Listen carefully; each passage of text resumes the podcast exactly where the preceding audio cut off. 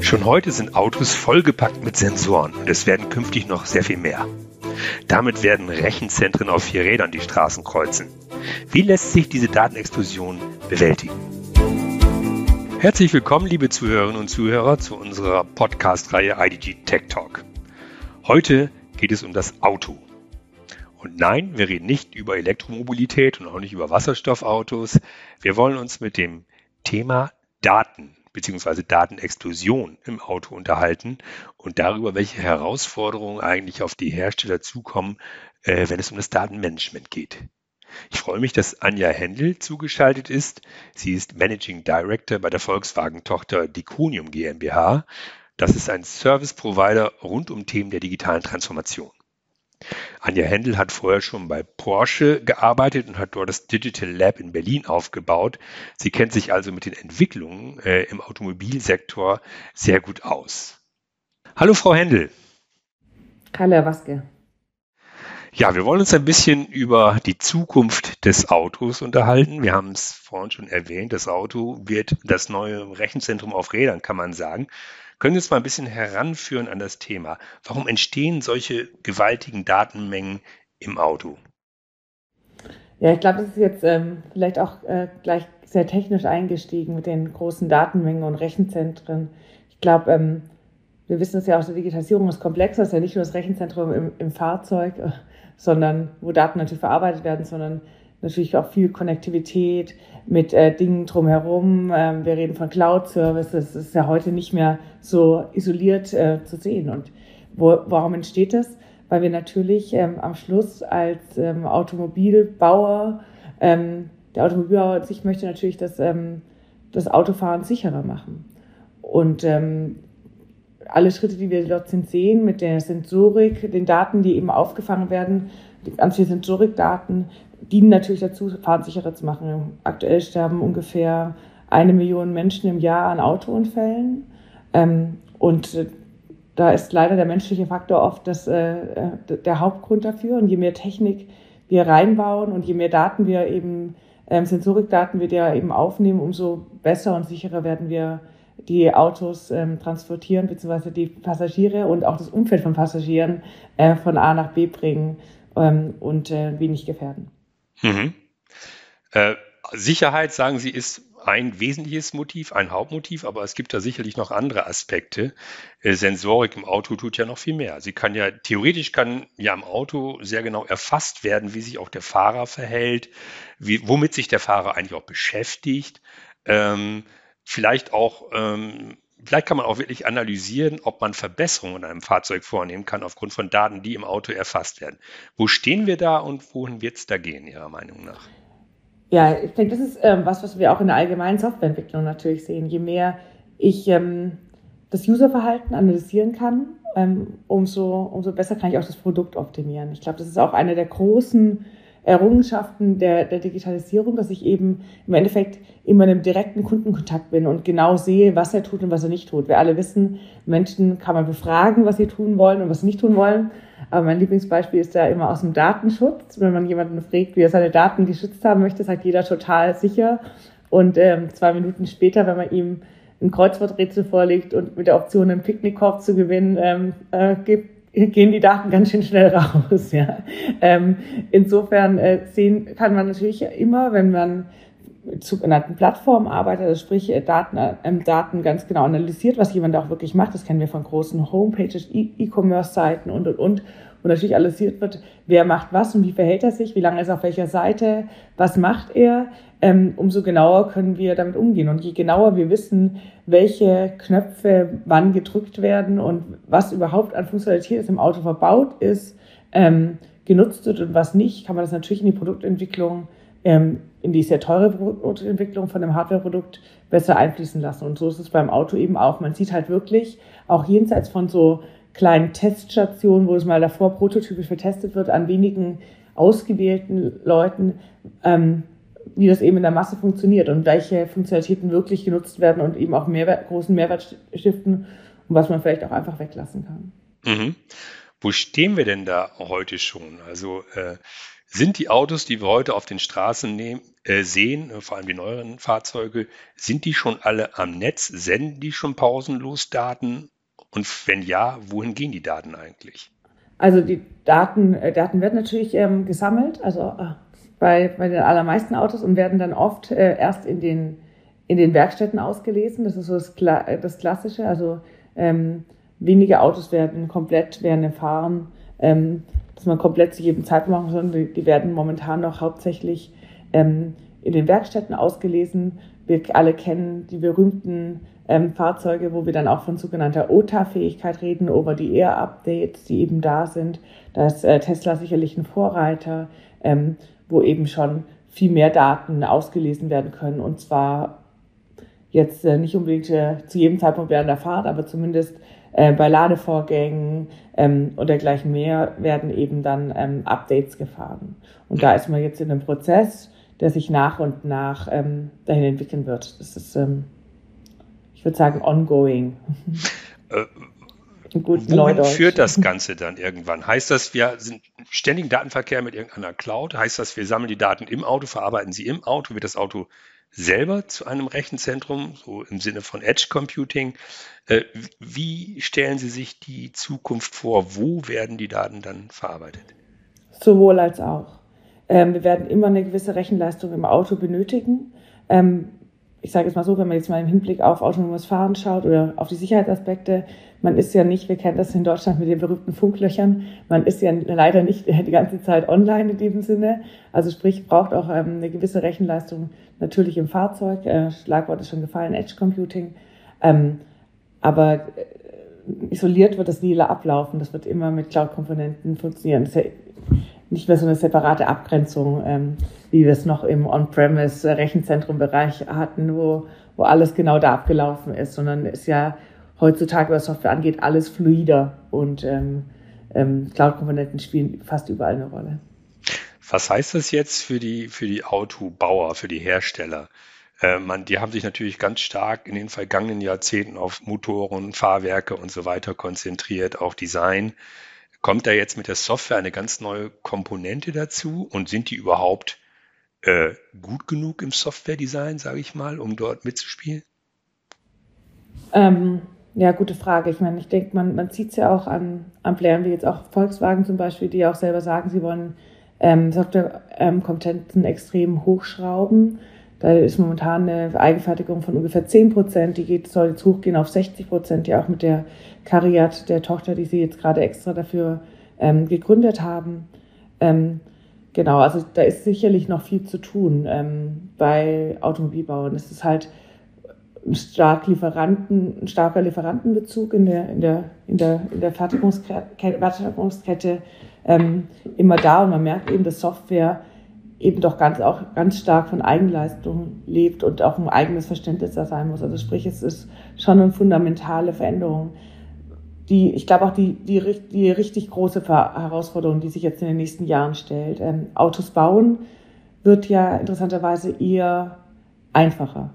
Ähm, also die Karosserie und aber auch vor allem die, die Motoren, durch die Elektromotoren äh, wird das Bauen von, Auto, äh, das Bauen von Autos ähm, einfacher ähm, die wirkliche Komplexität kommt durch die Softwarekomponenten hinzu. Und da muss man sagen, ist es natürlich ähm, nicht so, dass man da jetzt einfach, ähm, dass man diese, diese Kompetenzen auch vor Ort hat. Ich meine, am Schluss ähm, ist es eine Industrie, die halt viele Jahrzehnte sehr erfolgreich ähm, super Fahrzeuge gebaut hat. Ähm, das berühmte Spaltmaß auf höchster Qualität, made in Germany. Und Hardwareentwicklung ist halt fundamental anders zur Softwareentwicklung. Und das ist natürlich eine große Transformation der Industrie, die gerade neben der reinen Innovation, also wie ähm, baue ich innovative Softwareprodukte, Plattformen und kombiniere die eben mit diesem tollen Hardwareprodukt ähm, Fahrzeug, was wir da seit vielen Jahrzehnten etabliert haben. Ähm, darin liegt jetzt sicherlich die große Herausforderung. Rechnen Sie damit, dass die Autohersteller alle ihr eigenes, ich sag mal, Betriebssystem bauen werden so ähnlich wie wir es heute bei den Smartphones sehen, wo sozusagen rund um das Betriebssystem das Fahrzeug gebaut wird und wo das Betriebssystem auch einen Teil der Marke ausmachen wird? Wir sehen bei den Smartphones ja hauptsächlich zwei Betriebssysteme äh, im Großen und Ganzen. Also sprich, da ist ja auch der der Markt zwischen Android und eben iOS ähm, sehr gut aufgeteilt. Ähm, ich wage momentan noch keine Prognose zu sagen, wie viele Betriebssysteme es, äh, es, es geben wird ähm, und was sich da durchsetzen wird. Ich meine, ich glaube auf jeden Fall, dass es natürlich was, dass es natürlich gewisse Standards geben wird und es werden auch vielleicht unterschiedliche sein. Also ich kann aber momentan nicht, also ich könnte jetzt keine Wette machen, wie viele das am Schluss werden was ich weiß und was ich sagen kann, und sicherlich auch, äh, ist auch in der Presse bekannt, ähm, Volkswagen baut, baut momentan ein Betriebssystem und da ist der Anspruch, das auf jeden Fall ähm, nicht nur für Volkswagen zu benutzen, was ja auch äh, Sinn macht. Ja, die haben ja einen Haufen Marken und wollen den Plattformgedanken, den sie auch sehr erfolgreich in den letzten Jahrzehnten äh, mit den Autos etabliert haben, eben auch in die Softwarewelt übertragen für sich und eine Softwareplattform bauen, also ein Betriebssystem, das eben durchaus auch von anderen Marken dann nutzbar wäre in den nächsten Schritten. Ich frage mal ganz direkt, können die das? Ich meine, die DNA eines Autoherstellers ist ja eine völlig andere. Das ist ja ein, eine 180-Grad-Wende, die da stattfinden muss. Glauben Sie, dass die Autohersteller in der Lage sein werden, dieses äh, Softwarespiel wirklich mitzuspielen? Ich glaube, die, die Frage ist auch, kann, es ein purer Software, eine pure Software Company und ich würde bei beiden die gleiche Antwort bringen, nämlich nein. ähm, und ich glaube, das ist genau auch das, woran es liegt. Es liegt nicht daran, dass ich, äh, also es ist, das Auto ist ein anderes Gerät als ein Smartphone oder das Mobiltelefon. Es hat eine, eine höhere Komplexität und auch einen, einen höher, eine höhere Sicherheitskomponente. Ich hatte es ganz am Anfang jetzt schon davon. Ja, ich meine, am Schluss kann ich mit meinem, ähm, mit meinem Mobiltelefon nicht so viel ähm, Schaden anrichten, äh, wie ich es mit einem mit einem Fahrzeug machen kann, also Menschen gefährden. Okay, es gibt genügend Leute, die irgendwie beim Selfie machen von irgendwelchen Balustraden fallen, darüber bin ich mir bewusst, aber es ist trotzdem eingrenzbarer, äh, wie was man mit einem, mit Fahrzeug machen, machen kann. Insofern ähm, gibt es da schon auch noch mal Komponenten, die, die größer sind und die auch ähm, ja, komplexer sind. Ich glaube, ich bin ein großer Verfechter von diversen Teams und ich glaube, man muss sich zusammentun. Also Menschen, die Verständnis haben von diesen Hardware-Produkten und Menschen, die Verständnis haben von Software. Und ich sage mal so, Betriebssysteme gibt es jetzt auch nicht so viele auf der Welt, die entwickelt wurden. Wir hatten es ja gerade davon, das ist jetzt auch nochmal eine, eine, eine andere Herausforderung, das haben auch noch nicht so viele gemacht. Ähm, dann, ähm, das, ich glaube, das wird eine Teamleistung sein. Und ich glaube, das ist auch ein großer Schritt in der, in der Digitalisierung, dass man eben viel mehr mit Partnerschaft arbeitet und, und, und. und das sind ja auch die Schritte, die, ähm, die da die Player gehen, dass sie das nicht komplett alleine machen, sondern oft sich auch mit ähm, großen Playern zusammentun. Sie haben ja mit äh, Diconium auch einen tiefen Einblick in die Digitaltransformation von Unternehmen aus den verschiedensten Branchen, eben auch aus dem Automotive-Sektor, Zulieferer und so weiter. Äh, wie stellen die sich auf, um diese Mengen von Daten, die jetzt auf die zukommen, wirklich zu beherrschen, zu verwalten. Wir wissen, die Autos sind vollgestopft mit Sensoren, die letztendlich Daten sammeln und senden. Das heißt, das Datenmanagement wird zu einer Kernaufgabe bei den großen Autobauern und vielleicht auch bei den Zulieferern, weiß ich nicht. Ähm, wie stellen die sich auf? Was passiert da gerade? Also ich glaube, also vielleicht fange ich so an. Ähm, in jedem Produkt das ich, das ich habe, ähm, spiegelt sich in einer gewissen Form das, die Organisation, die das gebaut hat, wieder. Das ähm, ist Conway's Law.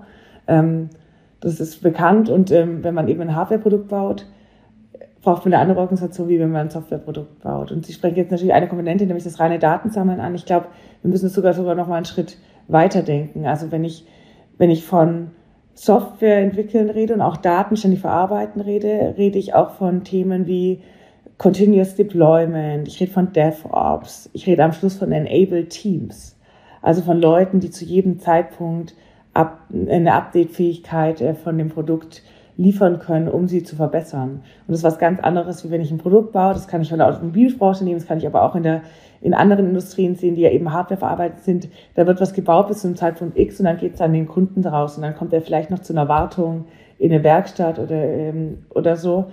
Und ich glaube, das ist das, das Hauptthema, was gerade ähm, in diesen Industrien abläuft. Wie schaffe ich es, eine Organisation dazuzustellen und es ist eben keine IT-Abteilung. Ich glaube, das ist gelernt. Ja, IT ist inzwischen überall.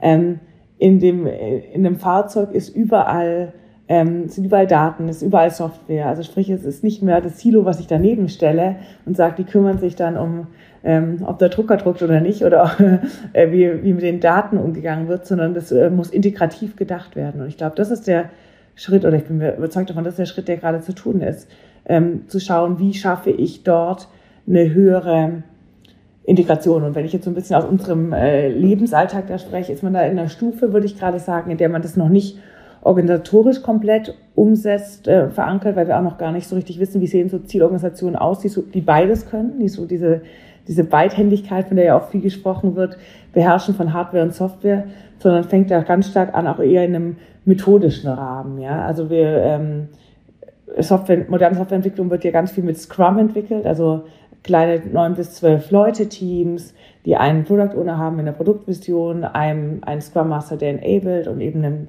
Team von diversen Personen, also von Entwicklern, von UX-Designern, von Architekten, was immer ich brauche für dieses eine Produkt. Ähm, also nicht mehr diese, die Abteilung, die Abteilung, die Abteilung gehen in ein Projekt, sondern ich habe wirklich was, woran ich kontinuierlich arbeite. Ähm, und das ist, ähm, und das ist natürlich bei diesen Hardware-Komponenten reichen, reichen da nicht mehr ein paar Teams, sondern kriegt man eine ganz andere Skalierung. Also sprich, wir fangen an, mit Safe, Scaled Agile Frameworks zu arbeiten, um eben eine, eine ganz andere Skalierung von Softwareentwicklung hinzubekommen, unabhängig davon, wie eine Organisation eigentlich aussieht, und fangen so an, ähm, integrativ über die Bereiche hinweg ähm, an den Produkten zu arbeiten. Und ich glaube, das ist ein ganz guter Weg, der aber auch seine Zeit braucht, weil Transformation und Veränderung braucht Zeit. Das ist nicht irgendwie ähm, eine Softwarekomponente oder ein Stück Hardware, was ich irgendwo einbaue oder wo ich eine kleine Reorganisation mache, sondern das ist wirklich was, wo es auch um ein organisationelles Lernen geht, wo, wo es darum geht, wo eine Organisation verstehen muss, wie was funktioniert und wie Produkte da entwickelt werden und wie, ja, wie hier der, der, der Lern- und der Weiterentwicklungspfad ist. Und ich glaube, das ist die große Herausforderung, vor der wir gerade stehen und wo wir mittendrin sind und jeden Tag ähm, auch ich viel lernen darf. Ja. Es gibt ja nicht nur diese interne Herausforderung für die Industrie, es gibt ja vielleicht auch noch eine zweite Herausforderung im Zusammenhang mit, wie handle ich eigentlich die Kundenschnittstelle, Customer Experience Management. Ich muss mir auch genau überlegen, welche Daten darf ich eigentlich sammeln, ohne dass es mir möglicherweise hinten mal auf die Füße fällt, weil der Kunde sagt, die wollen ja, die spionieren mich aus, das ist alles viel zu viel, das will ich nicht mehr. Ähm, Glauben Sie, dass die Industrie so weit ist, dass sie das ganze Thema äh, äh, Datenschutz, Datensicherheit auch mit, mit äh, Blick auf dieses Customer Experience Thema äh, angenommen hat und sich dort weiterentwickelt und reinarbeitet? Ja, ist natürlich eine, eine große Herausforderung. Ja, ich meine, ähm, am Schluss, wenn man so in, den, in die Startup-Bereiche schaut, äh, da versucht man natürlich am Anfang so viele Daten wie möglich zu nehmen, um dann zu schauen, was kann ich überhaupt daraus machen. Ja, und andere Länder sind da sicherlich auch anders unterwegs. Wobei klar, ähm, das ähm, Datenschutzgesetz von Europa auch ähm, da ins Leben gerufen hat, ist, setzt ja schon auch Standards, keine, keine Frage. Aber das ist natürlich ein Thema. Ich muss, ich kann heute nur Daten sammeln, wenn die einen klaren Verarbeitungszweck haben und nicht random, würde ich jetzt mal sagen. Und ähm, das ist natürlich ähm, ein Thema, was mitgedacht werden muss. Aber auch da sehe ich das gar nicht als die Hauptherausforderung. Ähm, auch da sehe ich die Hauptherausforderung eigentlich, wir erinnern uns, was ich gerade gesagt habe, in, in Conway's Law. Wenn ich eine Organisation habe, die das eben nicht holistisch sieht, sondern die ihre Abteilungsbrüche hat ähm, und klare Verantwortlichkeiten hat, weil es eben aus dem Taylorismus äh, so aufgedacht ist und man eben auch so Hardware am allerbesten gebaut hat und auch noch baut, ähm, merken wir das heute in der Customer Journey. Wir merken den Bruch zwischen Sales und After Sales, ja, also zwischen Verkauf und dann am Schluss äh, in den Werkstätten. Warum sind da keine Ketten da? Warum bekomme ich keine personalisierte Kundenansprache? Ähm, warum muss ich jemanden, den ich im, den ich dann am Telefon habe, warum weiß er nicht, was ich eh schon konfiguriert habe oder bestellt habe, ja? Das sind genau die Punkte, ähm, die ja nicht die technische Herausforderung sind. Das wissen wir, sonst könnten, sonst wäre es jetzt so, dass es äh, die großen ähm, IT-Plattformen dieser Welt technologisch da totale Wunderwerke äh, verbringen könnten. Das, dem ist natürlich überhaupt nicht so. Das ist keine technologische Herausforderung. Das ist eine Herausforderung, wie Organisation gedacht wird, wie der Kunde in den Mittelpunkt gestellt wird und wie sich meine Organisation nicht an der Prozessoptimierung ähm, von, der, von dem Produkt ähm, orientiert, sondern an dem Kundennutzen. Und das sind natürlich hier fundamentale Unterschiede in der Weltanschauung. Entschuldigung, wenn ich immer wieder auf, auf die anderen Punkte rausbringe, aber ich denke, die, die Herausforderung ist nicht so technologisch. Die Weltanschauung bei, ähm, bei äh, im Hardware-Raum ähm, ist, wenn ich was besonders gut mache, mache ich es exakt. Das berühmte Spaltmaß, dieses Made in Germany, wo alles perfekt ist. Wenn ich Software gut mache, stifte ich den bestmöglichen Nutzen gegenüber dem Kunden. Und das ist, da kann man sagen, ist doch komisch, ein tolles Spaltmaß ist doch auch ein toller Nutzen für den Kunden. Ja, aber es, in der Software, ja, und in der Software geht es aber um mehr als nur, ob es perfekt ist, sondern es geht darum, bekomme ich Nutzen. Ich arbeite vielleicht sogar mit einer App oder einer einer Software, die nicht so perfekt ist, wenn sie mir einen guten Nutzen gibt. Ähm, da ist mir das Spaltmaß gar nicht so wichtig. Und ich glaube, das ist so die Herausforderung von der Denkweise, die sich natürlich auch schwer transformieren lässt, weil was hat man eingestellt? Man hat ja Leute auch eingestellt und über Jahrzehnte ausgebildet, die genau dieses Exakte eben genau darin gut sind und genau das gut können und nicht Leute, die in der ständigen Interaktion zum Kundennutzen sind, weil das mit der Hardware auch gar nicht möglich war. Sind denn die Märkte und die Käufer so weit, dass sie sagen, nee, wir kaufen keine Spaltmaße mehr? Gut, das haben sie nie gemacht. Ähm, aber dass die jetzt sagen, wir kaufen ähm, nicht nur Motor, Fahrwerk, Design, Spaltmaß und so weiter, sondern wir kaufen wirklich Software, Ökosysteme, Dienste. Äh, also dieser dieser Change muss ja auch in den Köpfen der, der, der Kunden stattfinden. Ist das schon passiert? Passiert das gerade? Ist Tesla da vielleicht auch so ein bisschen der Vorreiter, der, die, der die, den Markt ändert in die Richtung? Ja, ich denke, so eine gewisse Technologieverliebtheit ähm, äh, war, war natürlich äh, bei jedem Tesla-Fahrer der ersten Stunde, glaube ich, zu erkennen. Das war natürlich auch, sage ich mal so, auch mit der Elektromobilität. Da musste man ja schon auch einiges auf sich nehmen, ähm, ähm, um zu schauen, wo ist der nächste Ladepunkt. Das war ja schon auch was für, für Leute, die eben auch sag, gesagt haben, okay, ich gehe gerne für das Nerd-Erlebnis oder für das, die, die digitale Erfahrung aus meiner Komfortzone heraus. Aber ich, ich sehe immer mehr, dass Leute das natürlich auch immer, immer mehr verlangen. Und das fängt ja bei Basics an. Ich meine, ähm, dass man heutzutage, wie viele Menschen am Schluss dann doch auf irgendwelche Suchmaschinen oder äh, Map, äh, also Navigationssysteme von ihren Mobiltelefonen zurückgreifen und nicht auf die, äh, die im Autos nutzen, ist sicherlich da so der Anfang. Und wenn man dann den, die Spitze des Eisbergs sieht, denke ich, sieht man das vor allem im asiatischen Raum, wo es bekannt ist, dass chinesische ähm, ähm, Niederlassungen zum, die Infotainment-Systeme ausbauen und chinesische Infotainment-Systeme einbauen. Und zwar nicht bei Gebrauchtwegen, sondern bei neu ausgelieferten Fahrzeugen.